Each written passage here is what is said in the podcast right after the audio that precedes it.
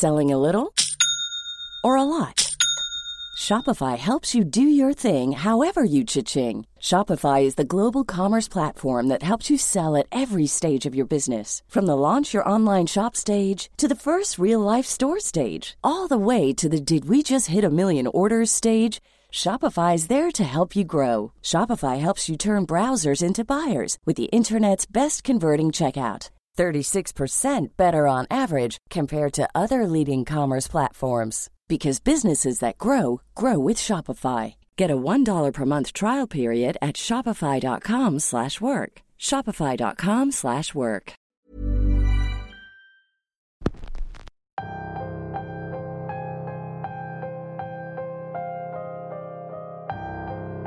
En el mundo existen fuerzas que superan nuestro entendimiento. Fuerzas que a veces suelen ser tan oscuras que ni siquiera la más potente luz puede aclararnos la verdad. Ya es miércoles, y como todos los miércoles, estoy aquí para traerles las historias más fascinantes y aterradoras. Historias cargadas de misterio y también aderezadas con un poco de ficción. Esto es Radio Macabra, su programa favorito de la noche. Y esta historia que se llama La fábrica de los horrores, traída únicamente para ti en Radio Macabra éxitos que te matarán de miedo. Comenzamos. Eran casi las 6 de la tarde de un jueves 19 de diciembre, cuando una mujer llegó casi sin aliento, cargando una niña. Ambas parecían muertas de miedo. El frío de la tarde y la agitación por tan larga corrida no permitían que la mujer pudiera decir palabra alguna. Solamente jalaba del brazo a don Tomás, como intentando llevarlo hacia algún lugar en específico. Calma, mujer, ¿qué es lo que te pasa? preguntaba el hombre, mientras la niña no dejaba de llorar y de repetir el nombre de Lalo. Ven, toma un poco de agua y siéntate aquí con la niña. Aquel vaso de agua hizo que la garganta de la mujer se aclarara y de inmediato nos dijo, Tienen que ayudarme. Mi esposo y mi hijo están allá, dentro de la vieja fábrica. Al escuchar aquellas palabras, don Tomás nos volteó a ver a los demás. Su mirada lo decía todo. Aquel hombre y su hijo no iban a volver. Por favor ayúdenme. Usted conoce a Luis, mi esposo. Viene todas las mañanas a comprar café. Sí, sí sé quién eres y sé quién es tu familia, pero no podemos hacer nada. Para empezar, está prohibido entrar a ese lugar en la noche. ¿Qué hacían ellos allá adentro? No hay tiempo para eso, don Tomás. Le pido por Dios que ayude a mi familia. Hay algo ahí que se ha llevado a mi marido y que no me permitió regresar por él. Pero ¿qué acaso estás loca, mujer? No se te ocurre entrar ahí, y menos con esta niña contigo. Esperemos a que llegue la policía y que ellos se hagan cargo. Te juro que yo no puedo hacer nada más. La historia de la vieja fábrica era muy particular. En un inicio funcionó como una fábrica de telas que daba trabajo a mucha gente del pueblo. Con el tiempo se convirtió en una fábrica más grande, de bolsas de plástico, con enormes máquinas y tubos que llenaban todo el lugar. Una tarde algo pasó con una de esas máquinas, provocando una enorme explosión, haciendo que muchos de los trabajadores se quedaran atrapados y que eventualmente murieran a causa de los gases tóxicos. El pueblo era aún muy pequeño como para tener su propia estación de bomberos, por lo que las maniobras para sacarlos de ahí fueron lentas y torpes, haciendo imposible el rescate de aquellos 22 hombres, quienes según los relatos gritaban desesperados por su vida, e incluso algunos, al escuchar las voces de sus familiares afuera, se despedían, sabiendo que su destino estaba marcado. A partir de aquel horrible evento, el lugar quedó clausurado los dueños huyeron para no ser culpados por la falta de mantenimiento y al haber estado expuesta a gases muy tóxicos durante varias horas, lo mejor era clausurar aquel inmueble para siempre, haciendo que con el tiempo los curiosos y los valientes comenzaran a traspasar las señales de precaución y se internaran en la vieja fábrica, dando origen a una infinidad de leyendas que hasta el día de hoy siguen atormentando al pueblo. Nadie sabe con certeza qué es lo que habita dentro de ese lugar, pero ya no es una coincidencia que ocurran tantas y tan horribles misteriosas desapariciones. Quienes han podido salir de ahí con vida cuentan historias por demás tétricas y fantasmales, voces que buscan desesperadamente ser escuchadas, atormentan por las noches a quienes por alguna razón pasan por ahí a deshoras, apariciones de gente que parece no estar ahí y que supuestamente no se ven como personas normales. Sin duda, lo que habita dentro de esa fábrica no es otra cosa que la mismísima maldad. Algunos dicen que ese lugar se convirtió en una puerta al infierno y que de alguna manera allí habitan los peores horrores de la humanidad.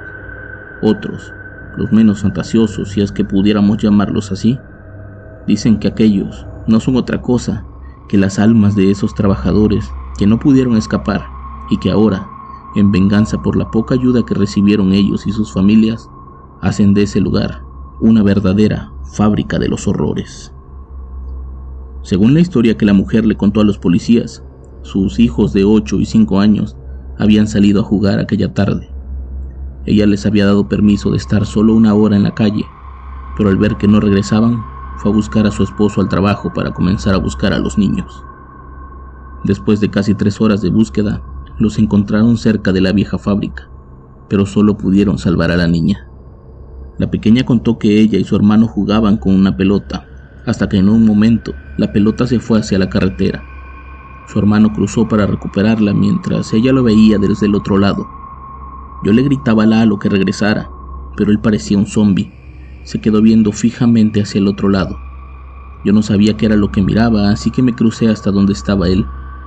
Al darme cuenta que veía esa fábrica, le dije, Sabes que no nos dejan acercarnos a ese lugar. Mejor vamos a regresarnos a la casa. Ya me aburrí de jugar a la pelota. Quiero hacer algo más divertido, me contestó. Lalo, yo no quiero ir ahí. Si mi mamá se entera nos va a pegar de cinturonazos. Mejor vamos a regresarnos. Mira, vamos, entro rápido y salgo. Ni cuenta te vas a dar. Lalo, yo no quiero ir. Me da mucho miedo ese lugar. Eres mi hermana menor. Yo te voy a cuidar. Te quedas afuera de la reja, yo entro a ver qué hay adentro y salgo rápido. No te preocupes, siempre te voy a cuidar. La pobre y enternecedora niña relataba con lágrimas en los ojos la última vez que vio a su hermano. A todos se nos partía el corazón. Lalo entró por una reja que estaba rota. Me pidió que fuera obediente y que la esperara sentada, que si él no regresaba en cinco minutos o si lo escuchaba gritar, corriera de inmediato a casa a buscar a mi mamá, pero que él se aseguraría de regresar conmigo. Cuando estuvo frente a la escalera oxidada que se ve desde afuera, recogió un palo y se lo metió en el pantalón. Era como si hubiera tenido una espada para protegerse. Subió la escalera y lo vi perderse en ese pasillo. Yo tenía mucha hambre y estaba cansada. Comencé a gritarle que regresara. Que... Selling a little or a lot. Shopify helps you do your thing however you cha-ching. Shopify is the global commerce platform that helps you sell at every stage of your business. From the launch your online shop stage to the first real life store stage, all the way to the did we just hit a million orders stage.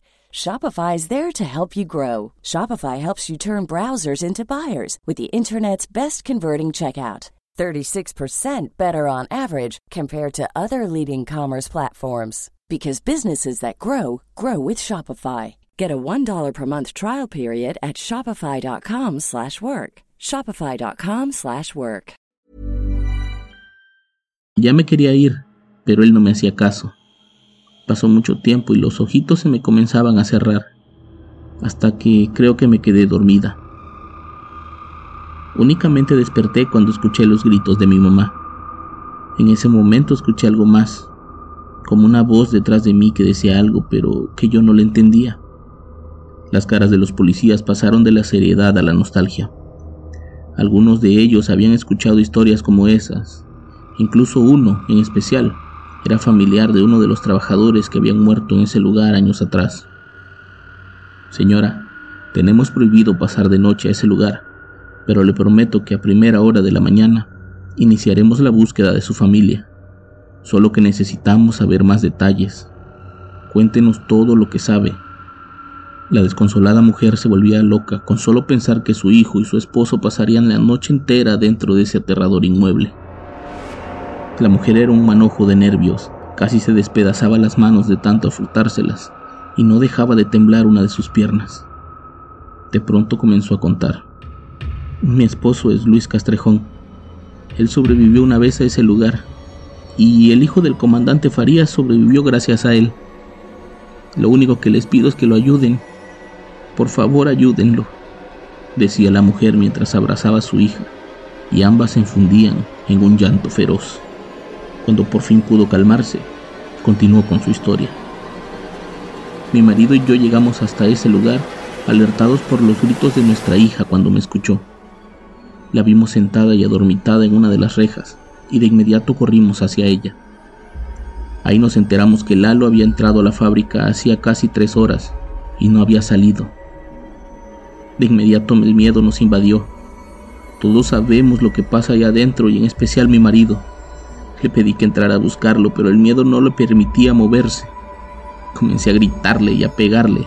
Quería que reaccionara, que dejara de ser un cobarde. Él decía que lo iba a hacer, pero que estaba tomando fuerzas. Y él sabía que si esta vez entraba, tal vez ya no iba a regresar.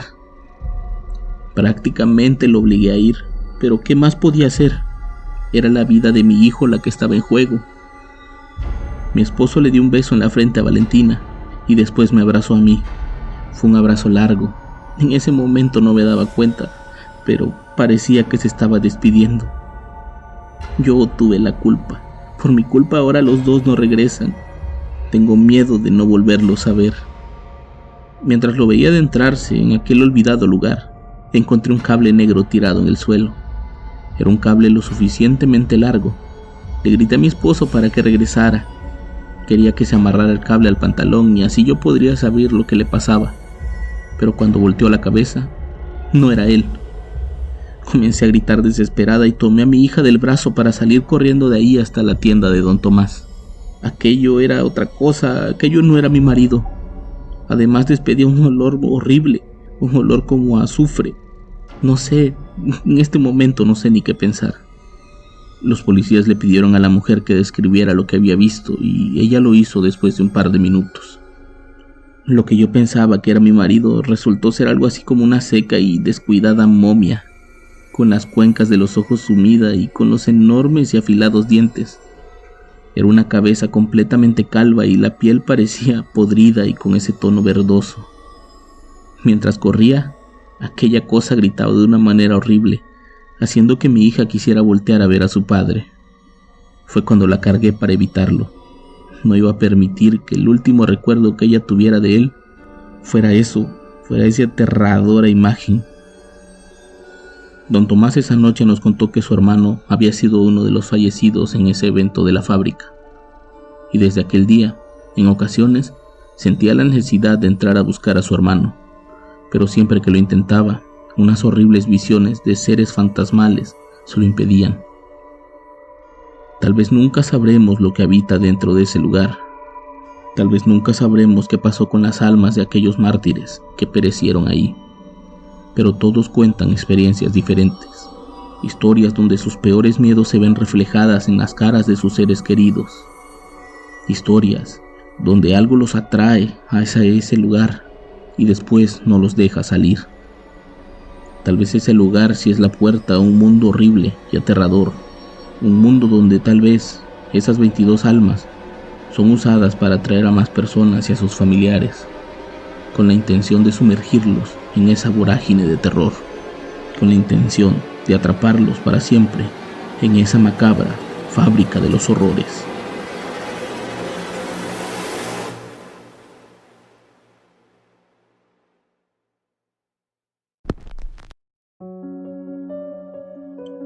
Les puedo asegurar que todos conocemos un lugar como esa fábrica, pero pocos nos atreveríamos a entrar ahí. Yo los espero la próxima semana con más historias y con más Radio Macabra. Éxitos que te matarán de miedo. Buenas noches.